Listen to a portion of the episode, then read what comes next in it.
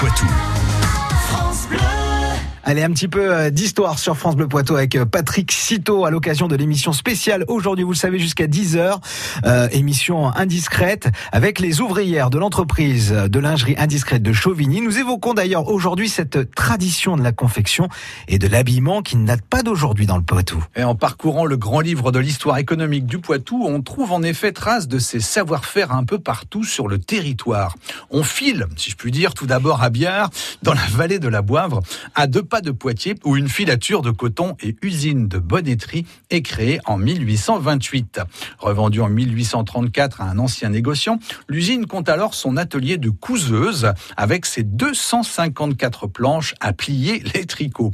Tous les ans, 70 tonnes de coton sont ainsi transformées en bonnets, pantalons, gilets, jupes, bas et gants pour militaires. Ces produits manufacturés sont tout de même vendus en France, mais également en Suisse, en Italie et même aux États-Unis. La manufacture emploie jusqu'à 650 employés en 1862, année de sa fermeture. Et où trouve-t-on d'autres exemples de cette tradition de la confection? Par exemple, à Azay-sur-Touet, en Deux-Sèvres. C'est historiquement une terre d'accueil des tisserands, ces artisans hein, qui tissent du fil pour en faire des étoffes. Une filature y est d'abord créée en 1829. Elle fonctionnera jusqu'en 1935, date d'ouverture de l'usine de confection Sabiron. À l'origine, l'usine fabrique des vêtements de travail, paletots, bleus et vêtements de chasse.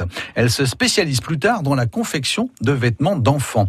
Dans les années 70, la marque possède une boutique boutique à Paris et un bureau permanent à New York. L'entreprise exporte sa production en Europe, au Japon et aux États-Unis. Une aventure qui dure jusqu'au tout début des années 80. Est-ce que vous avez d'autres exemples en Deux-Sèvres Oui, avec l'usine de confection Erna Buano qui voit le jour en 1936 à Niort. À ses débuts, elle fabrique des blouses et des chemises. Dix ans plus tard, l'entreprise se spécialise dans le vêtement de luxe et demi-luxe pour enfants. Dans les années 1970, elle exporte ses vêtements sous les marques Erna et Cham en Italie, au Benelux et aux États-Unis jusqu'en 1984. D'autres entreprises de confection et d'habillement ont fleuri en Poitou au cours des siècles, à l'image d'Indiscrète à Chauvigny, qui perpétue aujourd'hui ses précieux savoir-faire. Eh bien, merci pour toutes ces infos et on vous retrouve sur francebleu.fr.